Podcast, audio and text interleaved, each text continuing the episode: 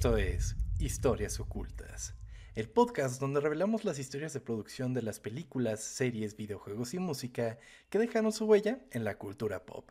Mi nombre es Tom Kersting y me acompaña. Chao, bañuelos. En vivo y a todo color, amigo. Ay, güey, qué raro se siente esto. Sí tenemos caras, no solo somos voces. Exactamente, tenemos una cara. Cuando nos dejan un comentario que nos duele, de nuestra carita se refleja una carita triste. Entonces, pues, existimos, somos personas. Totalmente. Y pues bienvenidos a este bonito programa. Y qué alegría regresar, amigo. Nos fuimos un rato. Ah, es, verdad, estamos regresando. O sea, estamos aquí hablando como si nada pasara, es verdad. Este es el episodio 101. Estuvimos eh, hace, ¿qué será? Como un mes grabando el 100 y el especial, que la verdad nos divertimos mucho. Si este, no lo vieron, ahí está arriba en YouTube. Si quieren escucharnos hablar de un chingo de cosas con Champ de invitado. Totalmente, estuvo muy chingón. Y ya, pues ya hace casi que un mes de eso. Eh, en este momento tú no estás, o sea, en el espacio-tiempo en el que nos manejamos, ahorita tú no estás en México, ¿verdad, amigo? En este momento, yo no estoy en México exactamente. En este momento yo estoy probablemente subido en alguna atracción de Disney, tal vez en Piratas del Caribe, del cual ya hablamos.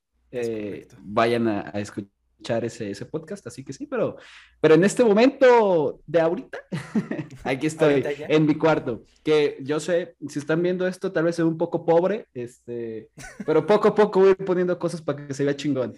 Vamos empezando. Es cierto, eso es una cosa que acabe de mencionar. Vamos a ir mejorando como mejoramos en cosas en esos 100 episodios, pues todavía hay mucho espacio para mejorar otras cosas ahora que también lo estamos haciendo en video. Disclaimer, Todavía no solucionamos qué vamos a hacer con YouTube, porque nos encanta que nos escuchen y nos vean en Spotify, entonces no sabemos qué vamos a hacer a futuro. Dejen su opinión, a ver qué piensan.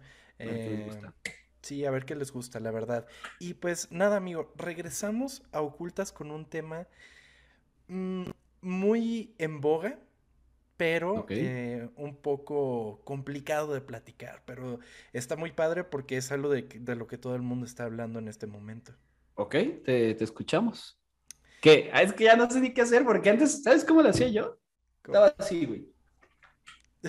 Valiendo verga, güey, así escuchándote, imaginándome chistes que decir. Y ahora necesito verme presentable. Nos tenemos que bañar para. Sí, me tengo que bañar, por eso mi pelo está así. Eh, tuve que ponerme una camisa porque normalmente siempre es sin camisa, pero bueno, es también acostumbrarnos a esto, pero empezamos, amigo, dale. Totalmente, pues sí, entonces eh, preparados para los nuevos, la nueva temporada de Ocultas y hay que empezar con el pie derecho, amigo. Muy bien, a darle. Los sitcoms adolescentes fueron un fenómeno que vivimos de la mano de Nickelodeon y en particular de un individuo llamado Dan Schneider. En el pasado hemos conocido su trabajo, pero el día de hoy conoceremos más allá de eso, y cómo con una serie que marcó una generación dejó heridas en varias personas durante su producción, personas que jamás volverán a ser las mismas. Esta es la historia oculta de iCarly. Ok, que hasta sé un poco de lo que pasó, pero pues me imagino que no todo. Eh, mucha gente estaba esperando que este episodio fuera el de Soy 101, no lo es, pero algo parecido, ¿no? Y son series hermanas, son del mismo creador. Así que hay algo, hay algo de ahí. Muy bien, Carly, Me gustaba, me gustaba mucho. Llegó un punto ¿Eres fan? no fan, pero sí la llegué, sí la llegué a ver hasta que hubo un momento en donde yo creo que crecí o algo que corté, corté y ya dejé de verla. Me acuerdo que me sorprendió mucho que de repente los dos principales que no eran esta Carly se hicieron novios cuando se odiaban y eso ya yo ya ni la había dejado de ver, así que no sé en qué momento fue eso de la serie, pero sí me gusta, ya ves, pues Nickelodeon conmigo siempre. Totalmente. Fíjate que yo sí vi algunos episodios, pero nunca, nunca fue algo así como Drake y Josh para mí, porque Drake y Josh era algo que veía prácticamente todos los días, pero esto era como de eh, cuando todavía veíamos televisión, cuando existía eso de ver televisión, era como de, ah, mira, pues ahí está esto, a ver qué onda. Sin embargo, sentía que tenía un humor todavía más estúpido. Quizás yo había crecido, no sé, parece. Es que yo creo que es eso, porque sí, porque Drake y Josh nos tocó es que ni, siquiera, ni siquiera recuerdo qué edad era, pero para mí yo creo que era un humor parecido. O... Ay. No sé, creo que, creo, o sea, no sé, la verdad, no, no, he regresado a ellos y fíjate que acabo de contratar Paramount Plus y no se me ha ocurrido regresar a ver nada. Porque supongo que vas a platicar, pero hay una nueva o algo así, ¿no? Hay un revival, sí, actualmente en Paramount. Y es de lo más exitoso que tienen en la plataforma. Es que es increíble lo que iCarly este, generó. Me acuerdo que esta morra era Miranda Crossgrove, se llamaba, ¿no? Miranda Crossgrove. Era la, la, mejor pagada de todo Nickelodeon. Era increíble todo lo que hacía. Y yo no, no me imaginaba la magnitud que esa mujer era. Porque a mí iCarly era como, ah, ok. Pero, bueno, pues fue, fue antes de YouTube, ¿no? ¿O ya, ya existía? No, ya, ya existía. ¿Ya? Pero, o pero, o sea, pero el. No una cosa tan grande. El formato blog. Sí, sí, sí, claro. ¿Sí? Sí. Sí, pues estaría empezando, si acaso. O sea, es que no era en YouTube, si te acuerdas, era en una página. Sí, era en ¿no? Que sí existía, y yo también sí me metía de calle. Vamos a ver qué Voy a platicar un poquito de eso ah, también. Ah, Pero fíjate que, que, Miranda Cosgrove no solamente es como lo de Drake y Josh y lo de iCarly, sino que también, ¿te acuerdas de ella en School of Rock? Que estaba bien bonita. Cuando, claro. Cuando salió esa película. Pero eh, nada más, ¿no? ¿Qué más? Pues también es música. Bueno, sí. O sea, también hace música, pues. Eh, pues ella es la que canta la de la, la, el... el tema de intro. Sí, ¿no? Sí, con Drake Bell, de hecho. Sí, eso se me hace increíble. Y cuando llegó Drake a, en un capítulo que se apareció, era como, no mames. Tuvieron varias estrellas invitadas. También en un episodio sale Emma Stone, si no me equivoco, que es como hiper fan de, del programa. Y, y salía Emma Stone así como toda desquiciada. Estaba muy chido. No me acuerdo mucho de eso, pero sí, sí recuerdo que serían muchas cosas. Que hasta se metía al baño de hombres porque ella estaba Gibby o una cosa así, güey. No mames, ese cabrón sí es cierto. Estaba muy cagado ese. Sí, que. También el hermano de Carly, que en la de Drake y Josh estaba loco y acá era como. Ajá, y acá pues era. Pues un güey extraño. Sí. que hacía sus películas. O sea, y tenía ah, amigo que se llamaba Calceto, ¿no? El burrito del espacio. Simón. En stop motion. Simón. Sí, sí, sí. Era increíble. Qué cosa. pero bueno, amigo. Entonces, ahora vamos a conocer, pues, varias cosas de iCarly. Entonces, eh, antes que nada, pues, eh, tratamos, trataremos de hacerlo con el mayor respeto posible, obviamente manteniendo, eh, pues, mantenerlos entretenidos, pero sobre todo esto va a ser informativo. o sea, está, está muy culero esto. Está culerón, sí. Ok. Entonces. Te eh, escuchamos todas. Manténganse atentos. Pues la turbulenta historia de iCarly comienza en 1966, amigo. Cuando en Memphis, Tennessee, nacería Dan Schneider. Schneider creció rodeado por una familia cálida y divertida. A los siete años sufría de bullying por su sobrepeso y encontraba en la comedia un camino hacia la aceptación. Para para él eh, no lo consideraban el niño más gordo de la clase, sino pensaban que era el niño más divertido de la clase. Entonces él buscaba como de que quitarse, o sea, no me van a decir el más gordo porque soy el más gracioso, ¿no? El más divertido, ¿no? El cagadito. Ok, ok. Y es algo que mantuvo toda la vida. O sea, desde chiquito, eh, pues siete años, no manches. Siete años ya tenía sobrepeso y lo ves como ya grande pues en, su época como productor y también estaba, estaba con sobrepeso. Y, y, pues eh, él buscó como la salida a todo eso siendo alguien divertido, ¿no?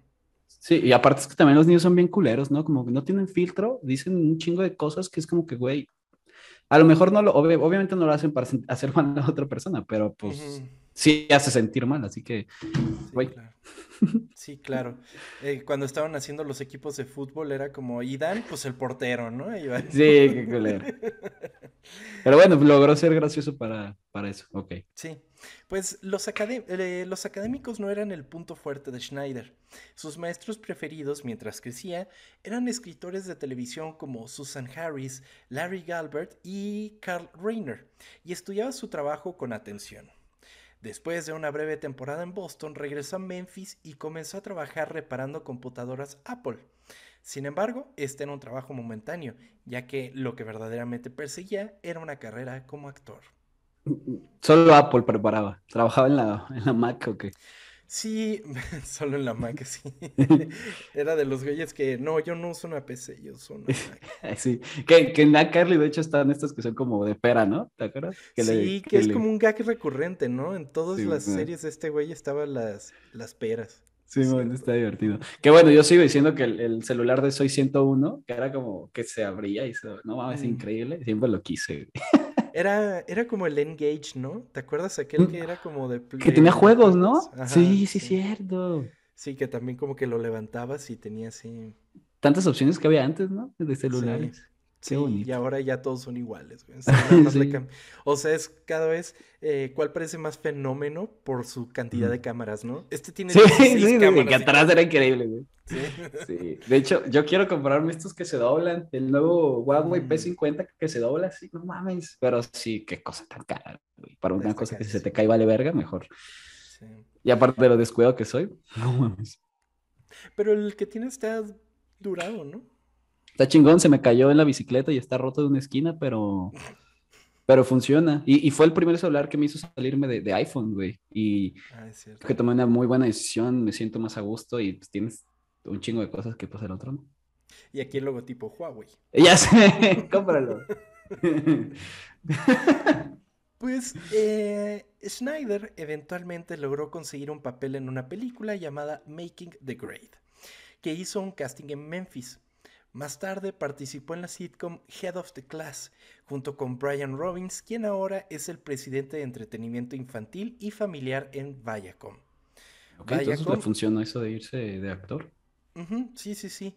Eh, y Viacom pues es la empresa matriz de Nickelodeon.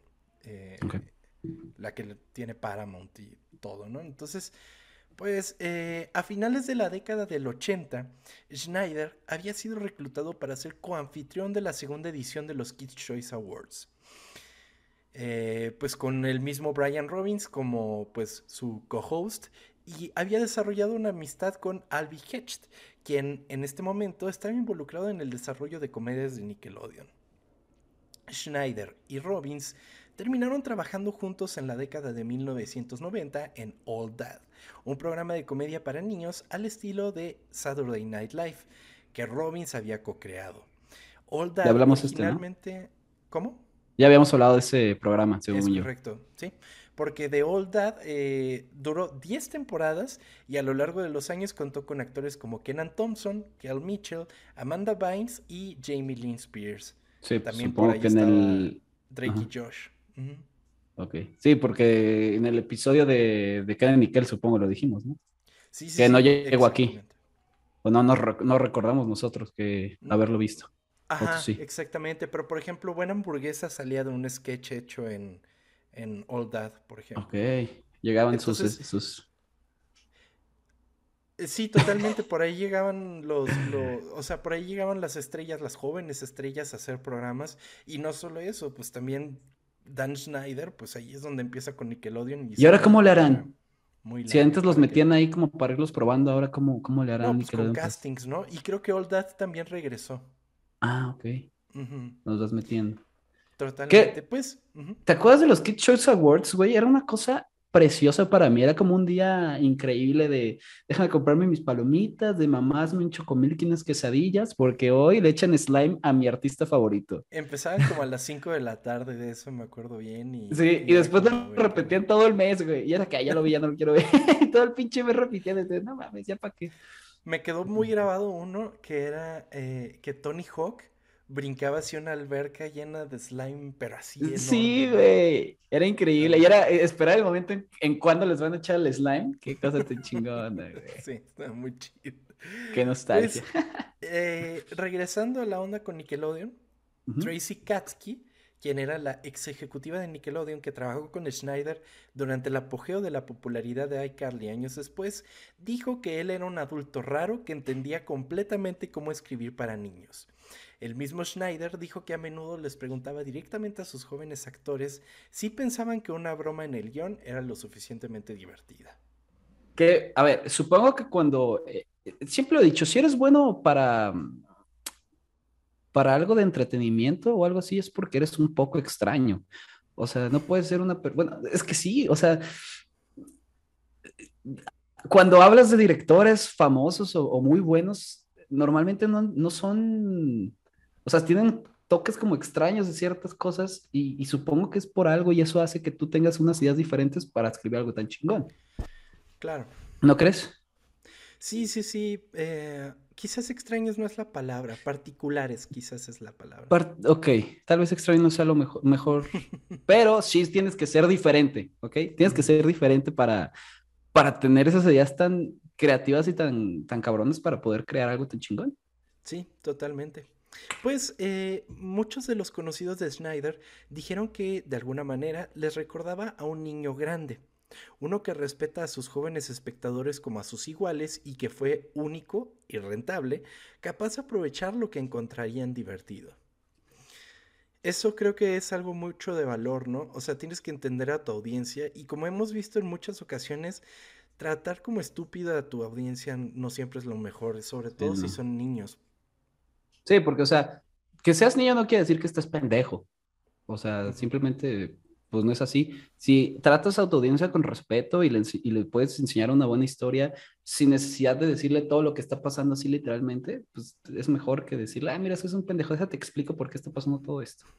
Totalmente, totalmente. Entonces, pues él era, pues, eh, entendía completamente la audiencia y sobre todo creo que a una audiencia americana, pues o sea, no tenía problema. Inclusive me puse a leer una entrevista con él en el que le preguntaban de por qué tardaban tanto en llegar los episodios de, eh, de Estados Unidos como a otros lados del mundo.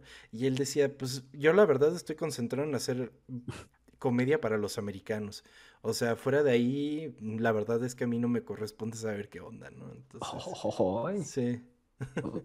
Poco mamón, ¿no? Eh, puede ser. Eh, de 1996 a 1997, Schneider fue el productor ejecutivo y escritor de Kenan y Kel. Posteriormente continuó trabajando como consultor durante el resto de la serie. Entonces, eh, Kenan y Kel, ya tenemos el episodio, vayan a escucharlo por ahí. Los siguientes dos programas creados por Schneider fueron protagonizados por Amanda Bynes, quien había trabajado con Schneider en All That eh, y en The Amanda Show. ¿ok? The Amanda Show se produjo desde 1999 hasta 2002 en Nickelodeon y fue un derivado de la serie All That. Que no recuerdo haberla visto. ¿No te acuerdas del show de Amanda? Sé que existía, pero creo que estaba yo muy chiquito. No sé, no, no lo veía. No, pero, o sea, pues, lo hicieron hasta el 2002, ¿Qué hacía? amigo. Pues era, era como un Saturday Night Live, por ejemplo, pero todo era con, con Amanda Bynes. No lo recuerdo. Pues de ahí salieron varios otros actores. ¿También está en Paramount? No he revisado. Te digo que yo contraté Paramount y derechito me fui a la Premier. No es que es una belleza. También este podcast está, está patrocinado por Paramount porque qué cosa tan bella. Es impresionante. Sí, porque además como HBO Max ya va a desaparecer, ya tenemos que buscar. Oye, sí es cierto, porque eras el número, el fan número uno de HBO, ahora eres el fan número uno de Paramount y más pagando tan poquito por ver una cosa tan bella es Ay, güey, increíble. Los FIFAs no se va, amigo. No, no, aunque se me va a quitar los FIFAs, aunque no lo compre el nuevo. No se va a ir.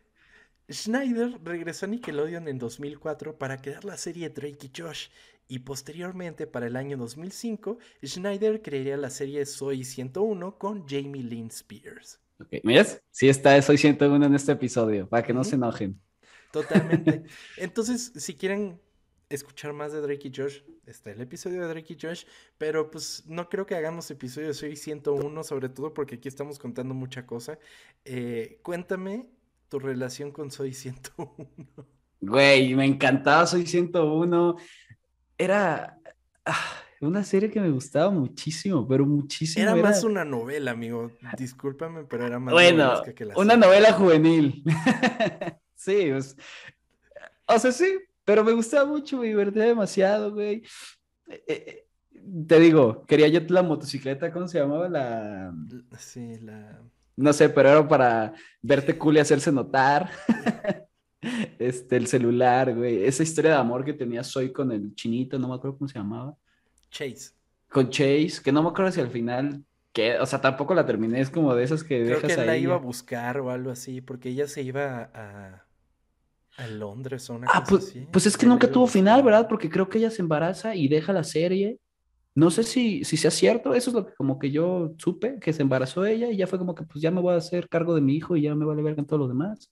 Pues sí tuvo una serie, una serie, una, una criatura, pero una serie. Em, pero como no fue el episodio 601.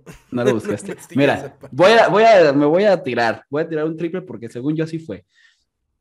La morra se embaraza y creo que por eso ya no firma una extensión de contrato para firmar la nueva temporada. Y de hecho se queda de que el, el Chase va a buscarla, no me acuerdo dónde habías dicho tú, y ya nunca se sabe nada. Y se queda así y ya nunca sabremos si en verdad el amor existe. no creo que haya sido decisión propia, amigo. ¿No crees? El no firmar contrato, no creo.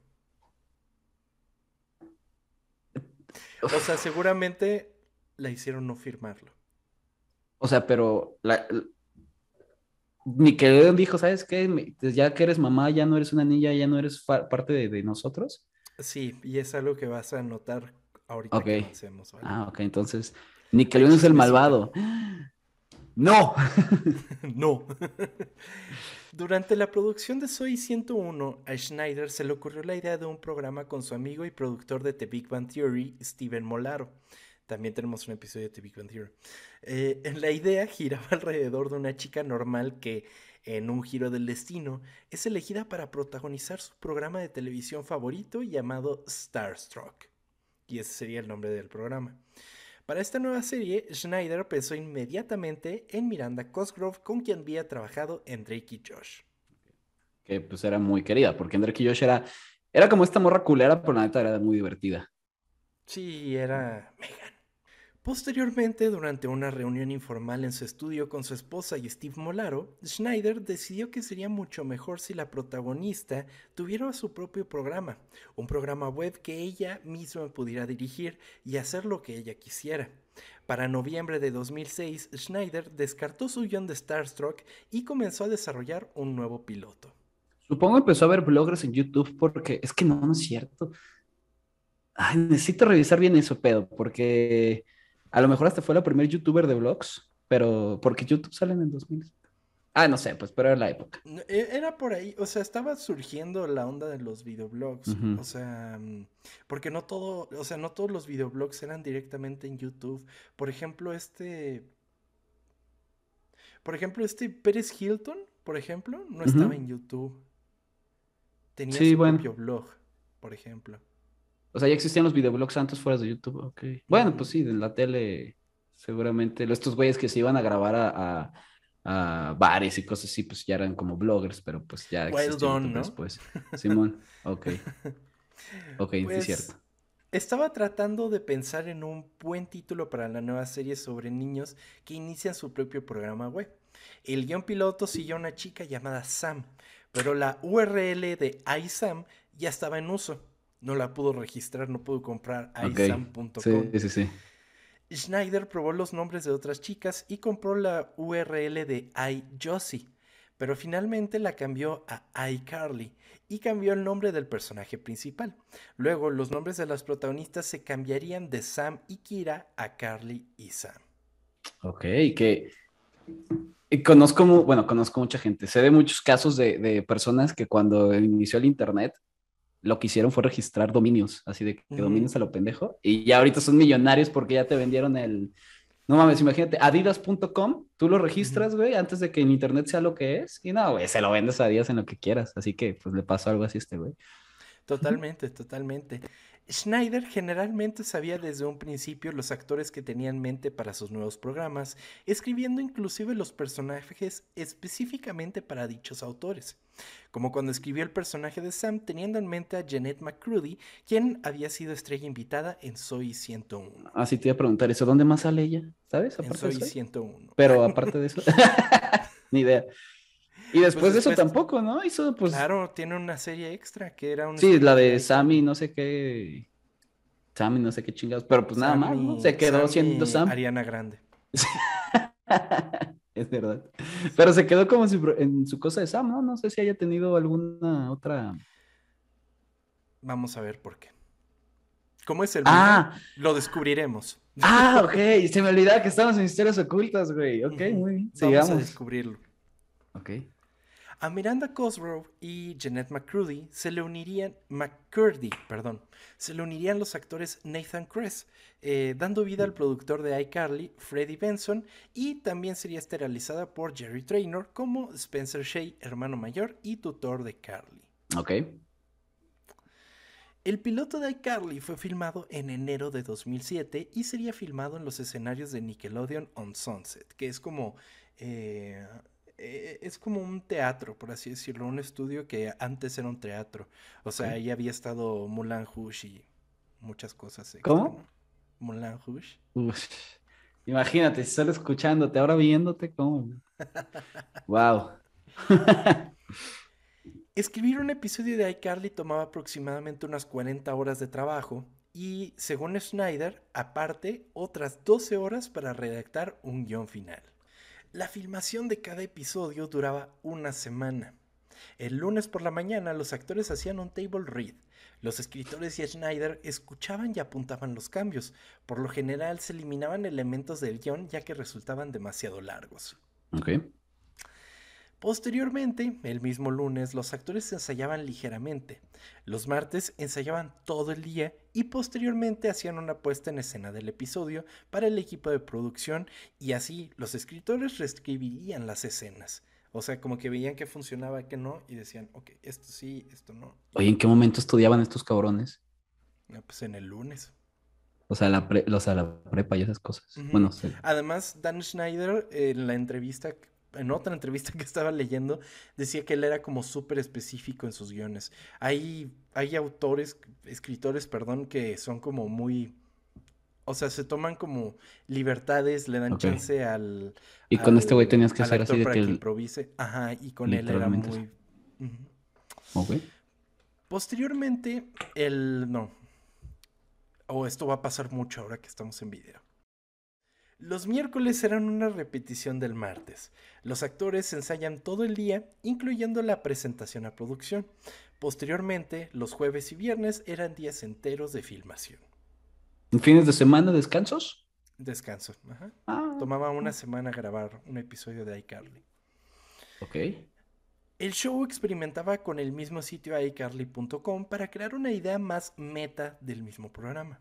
La producción tenía días especiales reservados para filmar los segmentos Awesome Extra para el sitio, con un equipo de producción mucho más pequeño para emular el estilo de baja producción característico de filmaciones caseras. Ok, lo que iban a subir, lo hacían como más, más pequeño. Sí, o sea, con handheld cámara y todo así como... Que, que luego... grababan sus cosas para la, para la serie y sus cosas para la... Ajá, para la página. página. Ok. Era como los extras. Eh, que en algún momento mucha gente estaba muy impactada porque decían, ¿cómo que Freddy no está grabando el programa cuando... ah, sí que hay una foto que lo tienen como aquí, ¿no? Ajá, Pues, güey, ¿qué esperaba? Cabrón, que no creo que sepa mucho de cámara. La magia de la televisión. Y aparte, ¿te acuerdas que grababa con esa, que esa cámara que se abría así, güey? Sí, ¿Quién sí, no somos ahora, güey? El Ah, mira, ya puedo decir cómo se, cómo se abría. La magia de la televisión.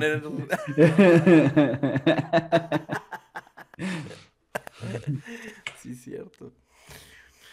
La serie se transmitió en Nickelodeon para todo el mundo, estrenándose el 8 de septiembre de 2007.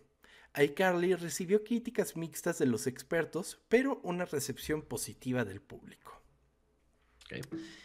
El episodio piloto tuvo una audiencia de 4.1 millones de espectadores en Estados Unidos, seguido del segundo episodio el mismo día con 3.9 millones de espectadores. Bajó muy poquito. O sea, de 4.1 a 3.9 es así, muy, muy poquita gente dejó de ver el programa. O sea, tengo una pregunta, no sé si sepas esto. Cuando haces un episodio piloto, ¿importará mucho cómo le va después? O sea, ¿cómo le va el piloto y ya después lo cancelas? ¿O ya tienes como este planeado de que de todos modos va a salir y solo le doy una temporada? El piloto en muchas ocasiones es nada más para hacer prueba. O sea, ¿le gusta el estudio? Sí, nos gustó. ¿Hay que rehacerlo? No, ok, lo sacamos así. ¿Nos gustó? Te damos dinero y ahora sí está tu serie. totalmente. Sí. Em, el episodio piloto, ya lo leí. El episodio más visto de iCarly es I Saved Your Life, que se emitió el 18 de enero de 2010 ante 11.2 millones de espectadores, que también es la segunda transmisión más vista en la historia de Nickelodeon. ¿Todavía? A la verga. ¿Y qué, qué pasa en ese episodio? ¿Sabes? que se me hizo muy cagado que es de estas series que todo es como con una, con una misma temática. Todo empieza con I. Entonces es I Save Your Life, I Recorded the Video, I no sé, todo. Nunca lo había notado, güey. No, pero es que eso es solo en inglés. Pero no es como yo algo o... Quizás era como de, ay, me duele el pie. ¡Qué pendejo! Ahí vengo, no me tardo. Sí, buena idea. ¿Y has visto? Pero le voy a decir una cosa bien fuera de contexto. Pero has visto estas tiendas que, tiendas que solo están en el aeropuerto que se llaman iWay?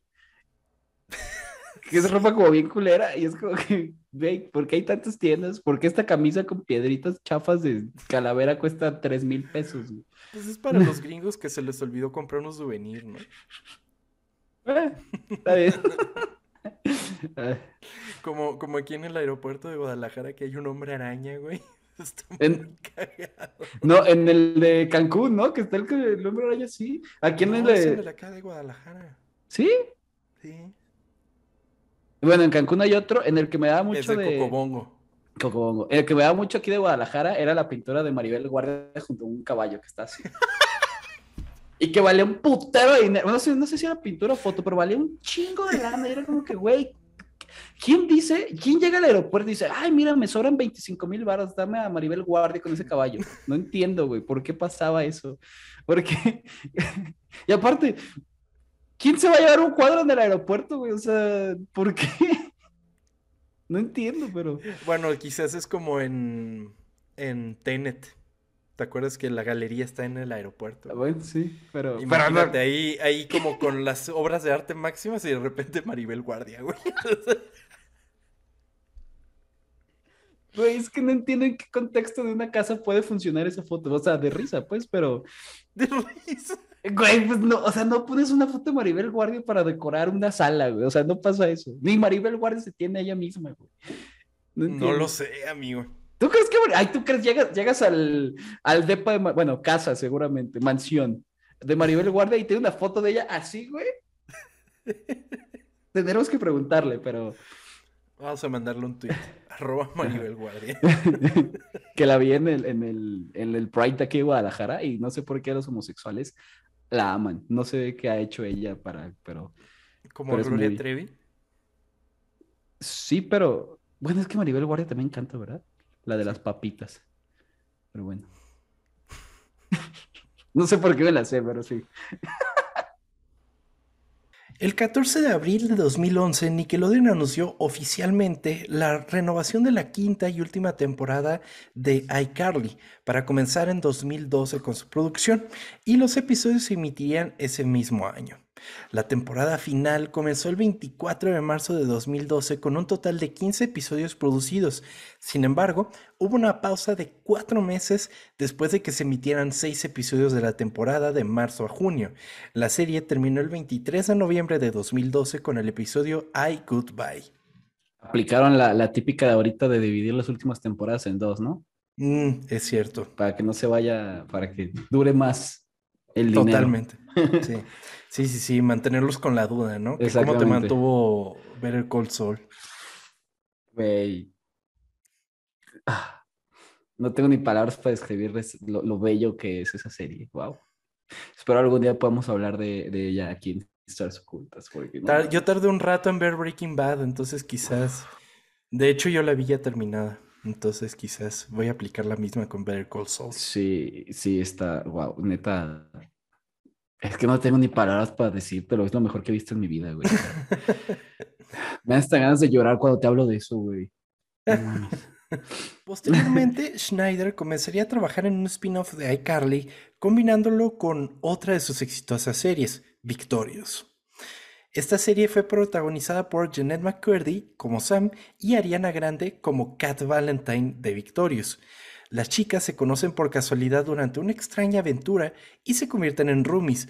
Luego comienzan un negocio de cuidado de niños para ganar dinero extra. Es así, ni Victorious, ni Sammy Cat, nada de eso vi. ¿Tú? Por dos, nada de eso. pues creo que ya, ya, ya no veíamos tanto eso. Que lo de Victorious estuvo muy cabrón porque la que tenía que ser la cabrona de ahí era la que también salió en Soy 101, ¿no? Según yo. Era como la que era como culerita. Yo estaba muy crocheado con ella en Soy 101. La neta sí era muy, muy, muy bonita. Y luego salió en Victorious y ya no la vi. sí, ya tampoco. Pues es que ya vemos otras cosas. Pero Ariana Grande ahí destacó un chingo. Pues es que Ariana Grande siempre ha cantado increíble, güey. Sí. Y pues se notó su. Pues que era mejor cantando que ella. Y no sé si actuando, la verdad. Y pues ya la otra sí, la verdad no, también la que salió de ahí es una que es muy guapa, la que era como medio darks. Esta... Sí. Ay, no me acuerdo. No me acuerdo cómo se llama, pero sí también. Sí, y ella pues como que siguió haciendo series y así. Y creo que también fue más exitosa que Victoria Justice. Es que sí, Victoria Justice. A ver, déjame ver si hay algo de que, ah, mira, salió en esta nueva serie Disney. A ver. ¿Tal para cuál? ¿Sabes qué es tal para cuál? Ni idea. Puedes decirme que la hizo Derbez y te creo. Es que, más allá de la fiesta, ni idea. Traición y deseo, ni, o sea, sí ha salido, pero puras, así no. Pura cosa chafita. Sí, pero bueno. Pues sí, amigo. Entonces, eh, continuando con la historia de esto, pues no vimos esta serie. Sí, no, una disculpa. Si eres fan de Victoria Justice, este, lo siento. Totalmente, pero pues la serie tuvo una duración de una temporada. Tras las especulaciones de los medios de comunicación, la red confirmó el 13 de julio de 2014 que Sam and Cat había sido cancelada tras 35 episodios. En mi cumpleaños. y de hecho, un día antes del estreno del último episodio. El último episodio fue el 14 de julio. Bueno, 35, 35 episodios una temporada, pues sí, pues es algo, ¿no? Es que en un principio iban a ser 20 y le gustó a la cadena y dijeron, bueno, hazme otros 15, ¿no? Y, y después. Platícame por qué la cancelaron. Supongo me vas a decir. Rumores apuntan a que la cancelación del programa eh, tuvo relación con un escándalo en el que se vio envuelta McCurdy tras la filtración de fotografías privadas. Ah, no supe eso. Wow, qué culero. Unas fotografías en las que ella aparecía desnuda. El mismo mes se retiró de los Kids Choice Awards 2014, donde Sam and Cat ganaron programa favorito y Grande ganó actriz favorita. McCurdy afirmó que su único propósito de no asistir fue el trato injusto por parte de Nickelodeon. Esto sí lo había escuchado en ciertas cosas. También cuando le pasó a Benza Hodgins, también Disney la trató muy mal. Eh, creo que Miley Cyrus también se filtraron algunas y también la trataron muy culero. En lugar, o sea, neta, en lugar de estar apoyando a, que neta se pasaron gacho con ellas, es como que, ah, no, ya, como que quitas este aspecto que tenías infantil y ahora ya no nos importas y ya, ya, ya es que literalmente las usan como un producto, güey, eso está muy culero. Sí, sí, totalmente. Y es algo que, lo que vamos a profundizar ahora. La actriz tuiteó al respecto. Y ahora estoy citando el tweet. Y no sé por qué dicen que es un tweet si son más de 120 caracteres, pero bueno. Muchos de ustedes se preguntan por qué no asistí, asistí a los Kids Choice Awards. Eh, desearía poder explicar todo tan detalladamente como me gustaría, pero desafortunadamente una explicación más simple es todo lo que puedo escribir me pusieron en una situación incómoda, comprometedora e injusta. Muchos de ustedes habrán adivinado cuál es, y tuve que velar por mí. Elegí no ir porque defender lo que es correcto y lo que es justo es lo que mi mamá me enseñó siempre. Quiero agradecer a aquellos de ustedes que se han acercado con amables palabras de apoyo, macurdianos y arianators por igual. No importa a quién o qué apoyes, creo que en, creo en apoyar primero la justicia. Si lo ha hecho, gracias. Ok, pues sí, estuvo increíble su, respuesta. Aunque después, amigo, tuiteó que eh, no, o sea, y lo tuiteó así como en una frase de que eh, esto no tiene nada que ver con las fotografías eh, filtradas. A lo mejor le dijeron que pusiera eso por si acaso, ¿no? Para que, bueno, supongo, no sé. No sé. Que lo único que voy a decir es Macurdianos, qué feo nombre de fans, ¿eh? McCurdians. McCurdians, los McCurdians. Suena como platillo de McDonald's, güey. Arianators está más chingón, ¿no? Arianators está chingón, güey. McCurdians es como que, ay, sí, mi Big Mac con unos McCurdians, güey. No, pues no. eso está culero, perdóname. No, está, está bien, pero el mejor de todos es ocultos, así que. Los ocultos, claro que sí. Los medios de comunicación también atribuyeron la finalización del programa a una supuesta enemistad entre McCurdy y Grande, la ascendente carrera musical de Ariana Grande y la búsqueda de nuevos proyectos para ambas actrices.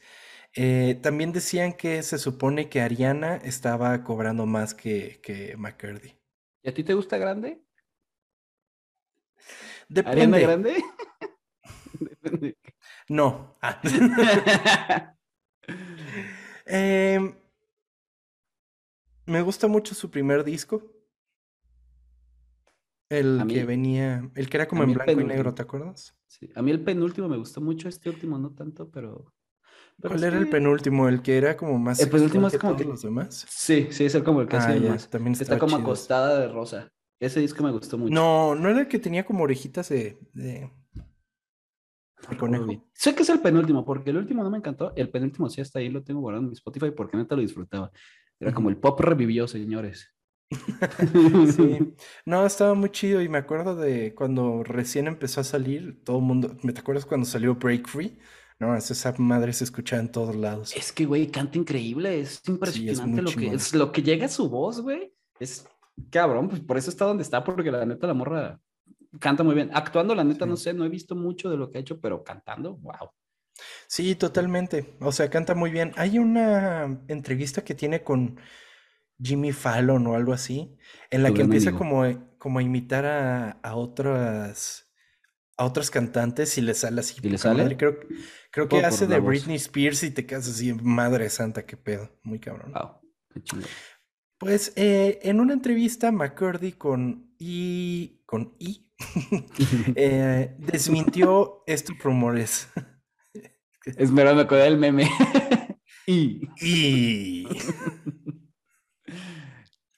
Pues tampoco voy a salir a decir, sí, la odio, que se vaya a la verga. Pues no. No entonces decir, sí, ay, no, amiga, tú, wow, increíble, la tiene bloqueada de todos lados. Como Chava y yo, o sea, fuera de esto nunca nos hablamos y así. Sí, no. No nos mandamos TikToks pendejos, nunca. No, nunca. Pues eh, McCurdy dijo, siento que Ariana y yo éramos y somos extremadamente cercanas y extremadamente afines en muchas maneras diferentes. Y luego, cuando el programa se disolvió, todos querían encontrar algún tipo de significado oculto en nuestra relación ¿Cómo? Hice algunos como drama y algunos como un drama. Y creo que a veces chocamos, pero de una manera muy fraternal. Ella me conoce tan bien y yo la conozco tan bien que creo que fue desafortunado que las cosas se malinterpretaran. Tal vez en algún momento tuvieron un, pues como dices, que chocaron, tuvieron un, un, problema y pues paparazzi o alguien así las vio y dijo, uy, se odian. Cuando pues es normal tener un pleito con alguien con el que convives tanto, no mames. O sea, estás todo el tiempo con él, trabajando con él diario, pues obviamente a veces vas a chocar. Sí, es tener problemas con coworkers, ¿no? Exacto. Eh, recientemente, este mismo año, o sea, 2022, eh, Jeanette McCurdy lanzaría su libro de memorias titulado I'm Glad My Mom Died. Eh, me, salió un tweet oh, ayer que está número uno de eventos en Amazon. Está cabrón. Sí, cierto. En este libro, amigo, ella detalla varios temas que más que interesantes se convirtieron en perturbadores y funcionan como una advertencia para los child actors a futuro, representando un problema sistémico importante. En el libro, Jeanette detalla los años de abuso mental y físico de su madre. Ah, te juro que pensé que el nombre del, libro era algún gag, pero wow. O sea, sí es, o sea, sí es como el título catchy, pero tiene mucho pero que sí, sí la odio en serio. sí, sí, sí. Eh, la madre de McCurdy murió de cáncer de mama en 2013, pero pasarían años más antes de que McCurdy pudiera entender que su madre era abusiva y comprender que ella misma nunca había querido actuar. Sin embargo, el sistema de estrellas infantiles es lo que permitió a la madre de McCurdy meter a su hija en el negocio y empeoró la salud mental de McCurdy. Wow, ok. La mamá quería mucho dinero, supongo, se lo estaba quedando ella. Pues las mamás de esa edad se lo, se lo tienen que mover, ¿no? No pueden los niños. Ajá, sí, no, o sea, mm, se lo tienes que guardar, ¿no? Ya, ya, ya hemos tocado ese tema, creo que cuando hablamos de los locos Adams tocamos un poco ese tema, pero sí, le tienen que, guardar ese dinero hasta que sean mayores y puedan utilizarlo, ¿no? Pero muchas veces las de alguna forma se, lo, se lo quitas, claro. Totalmente. Pues, pues ella ya no se lo puedo quitar, ¿eh? No. El libro que hoy es número uno en la lista de The New York Times Bestsellers también cuenta con las vivencias de Jeanette durante sus años trabajando con el creador de iCarly, Dan Schneider. Esto es muy interesante por cómo lo toca, amigo, porque Jeanette escribe eh, sobre alguien a quien llama el creador. Cada vez que se refiere a ella, a, a Dan Schneider, habla de el creador, no lo hace directamente. Está cabrón eso. Em, y pues a este creador lo describe como alguien mezquino, controlador y aterrador. Eh, Dan Schneider haría llorar a hombres y mujeres adultos con sus insultos y la degradación. Aunque no nombró a la persona, McCrudy eh, le dijo al Washington Post que la gente aceptaba el comportamiento de esta persona porque todos tenían miedo de perder su trabajo. Jeanette alega que el creador se pasó de la raya al iniciar, al iniciar eh, masajes no solicitados e intentar que bebiera alcohol cuando tenía apenas 18 años. Verga, y cuando estás en una relación de poder, pues imagino, no puedes hacer nada ahí, güey. Y más, si quiere salir, su mamá no la va a apoyar, pobrecita. Incluso la mamá fue la que la inclinó a que pues hiciera A que dijera así, no mames, qué culero. Wow. Está muy cabrón, está muy cabrón. Eh, y es algo, como les mencionaba, es algo sistémico. O sea, es, es, es, es, es lo asqueroso de todo esto. Es algo que pasa o sea, que se ha repetido y repetido y repetido y que este tipo de cosas ayuden a que haya más conocimiento alrededor de esto. Schneider era el que tenía este, bueno, no problema, este fetiche con los pies y hacía como que, pues hacía como temas, tomas innecesarias de pies. Sí, sí totalmente. Que, te que en el Disney de antes, bueno, en el Disney, en el Nickelodeon de antes había un pie, ¿te acuerdas? Sí, era el logotipo. No envejeció bien eso, güey. Definitivamente. Eh, algunos ex colegas de Schneider dijeron que lo encontraban un showrunner difícil y controlador, propenso a las rabietas y a los correos electrónicos enojados, un hombre con un ego delicado que hacía que algunos miembros del personal sintieran que siempre estaba caminando sobre cáscaras de huevo. Varios dijeron que se sentían incómodos cuando con frecuencia le pedían a un empleado del departamento de vestuario masajes en los hombros y el cuello o le enviaba mensajes de texto a los niños actores fuera del horario laboral. Verga, un jefe culero, no, pues más bien una persona culera. Tú, culero enfermo, güey. Enfermo, sí. Con problemas, definitivamente. Las acusaciones hechas sobre el creador resuenan con las acusaciones hechas anteriormente contra Schneider que lo, que lo vieron dejar Nickelodeon. Se dijo que Schneider tenía mal genio, enviaba correos electrónicos y mensajes de texto y se presentaban quejas contra él por comportamiento abusivo. Pero Schneider siempre ha negado estas acusaciones e insistió en que nunca interactuó con los actores de ninguna manera, enviando mensajes de texto o de otra manera. Pues, ¿Cómo creerle a alguien así, no? Y más cuando son varios los. Exacto. O sea, cuando son varias las acusaciones es peor todavía. ¿Te acuerdas que hubo un momento en el que McCurdy empezó a sacar cuando todavía era Vine? En los que. En los que estaba así como toda. Como todo. Pues. O sea, muy desmaquillada y como con el, bueno, más bien con el maquillaje corrido y todo esto, y que decía que Dan tenía la culpa y tú me hiciste esto y cosas así. Sí, como que lo recuerdo. Que, pues bueno, tal vez no, no sé si sea la, la, mejor opción haber hecho eso, pero pues en esa yo creo que era como déjame, tengo que sacar esta frustración de alguna manera. De alguna manera, sí, totalmente. McCurdy no cuenta ninguna historia sobre él que sea tan espeluznante como sugieren algunos de los rumores de internet. Lo que cuenta es consistente con su sentido profesional de su cuerpo como una mercancía que ya no está completamente bajo su control, ahora de formas ligeramente sexualizadas. Aquí se empieza a poner todavía peor, amigo. McCurdy describe cómo la empujaron a usar un bikini en el set de iCarly a los 15 años, aunque ella rogó por usar un traje de baño de solo una pieza. Incompleto. Ah. Ajá. Odio este sentimiento, la sensación de que gran parte de mi cuerpo está expuesto, escribe Jeanette. Eh, añado a eso, se siente sexual para mí y estoy muy avergonzada. Posteriormente, cuando él le propone su propio spin-off, la incita a beber café enriquecido y le da un masaje en la espalda. Eh, y ahora cito, quiero decirte algo, eh, decirle que se detenga, pero tengo mucho miedo de ofenderlo, escribe McCurdy en su libro. Ay, cabrón, es que sí. Es que imagínate estar en su posición, te acabas de dar este nuevo trabajo donde pues, pues bajas a generar un chingo. Tu mamá te dice, qué bueno es lo que tenías que hacer, no te salgas de ahí. Y, estás entre la espalda y la pared, pobrecita, güey. Sí. Anexo a esto, existen un sinfín de acusaciones a Snyder con respecto a la sobresexualización de sus personajes femeninos, principalmente con la exposición constante de sus pies descalzos. También algunos chistes a manera de slapstick con grandes insinuaciones inapropiadas. Es que era súper innecesario a veces las cosas de los pies, o sea, y ahorita que lo ves, ahorita que te das cuenta de que el cabrón es así, pues dices, no mames, obviamente lo, lo sexualiza, hijo de la verga. Déjame pasarte algo. Te voy a pasar un tweet que es el que se hizo más viral con respecto a esto. O sea, literalmente está mordiendo, está descalza sobre una cama mordiéndose los pies. ¿Para qué? Es que, o sea, ay, güey.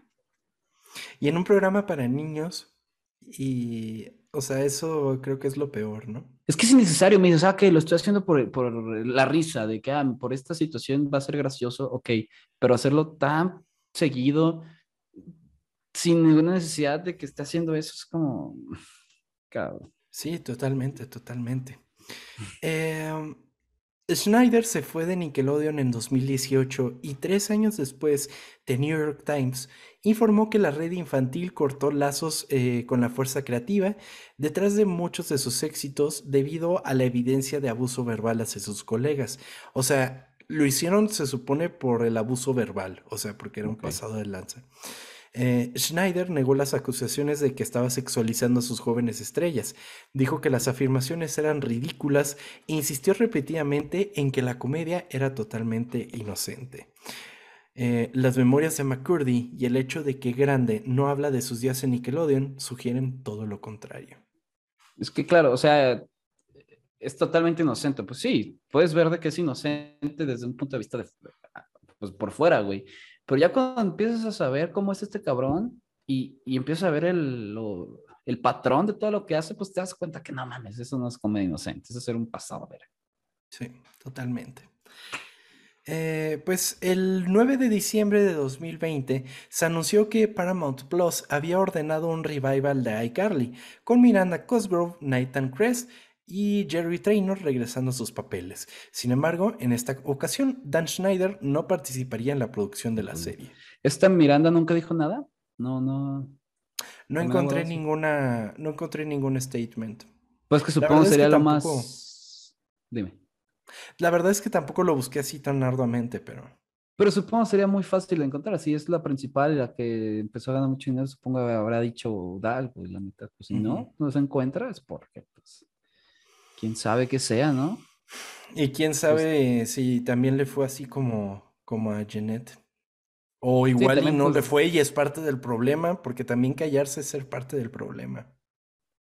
Pues sí, pues también a lo mejor tiene pues, hasta todavía miedo de todo lo que vivió, quién sabe qué le habrá pasado. Son cosas muy complicadas. Sí. Eh, eh, McCurdy sugirió durante su podcast que no volvería a interpretar a su papel en la serie, ya que dejó la profesión de actriz y se sintió avergonzada por su carrera anterior. Pues eh,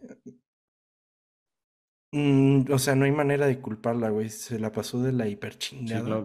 ¿Cómo va a regresar a eso? Deberíamos invitarla a este podcast ya que tiene uno. Ya que tiene uno, sí. Ah, seguramente nos la pasaríamos bien. Este de Dan Schneider hizo algo, o sea, ¿cuál fue su última Nickelodeon? ¿Sabes? Game Changers una cosa así. ¿Qué es eso? No sé, güey. es que sí la mencionamos, creo que fue en la de Kenan Nickel. Ah, Game Shakers. ah, Game Shakers. Ese fue el último. Creo que está mejor Game Changers que Game Shakers. sí. Según eso, aquí hay una cosa que se llama Danger Force y está en Amazon Prime, digo en Prime Video, sí. ¿No es esa la de los hamsters? Eh, creo que no es de unos güeyes que tienen superpoderes, unos niños. También de Nickelodeon. No sé si ya acabó. Tiene dos temporadas del 2020. No tiene fin todavía. No sé. Eso salió aquí en, rápido en Google. No sé si es verdad. Quién sabe. Pues, amigos. Que se vaya a la verga, así de fácil. Perdón. está bien, amigo. Vivimos en un momento en el que las víctimas pueden alzar sus voces y ser escuchadas. Las experiencias que lamentablemente vivieron hoy día sirven no solo como una simple advertencia, sino también como una acusación a todos aquellos que desde una posición de poder violentan, corrompen y fragmentan a las personas que alguna vez tuvieron el derecho a vivir y crecer tranquilas. A todas aquellas víctimas, esperamos sinceramente encuentren la tranquilidad en su vida de una manera u otra. Esta fue la historia oculta de iCarly. Una, una manera como agridulce de, regresar al podcast, ¿no? Pero sí, pero era el momento para platicarlo también. Son cosas que decir. Sí, sí, sí. Hoy quizás fue un podcast más eh, apagadón, pero eh, consideraba que era importante mencionar.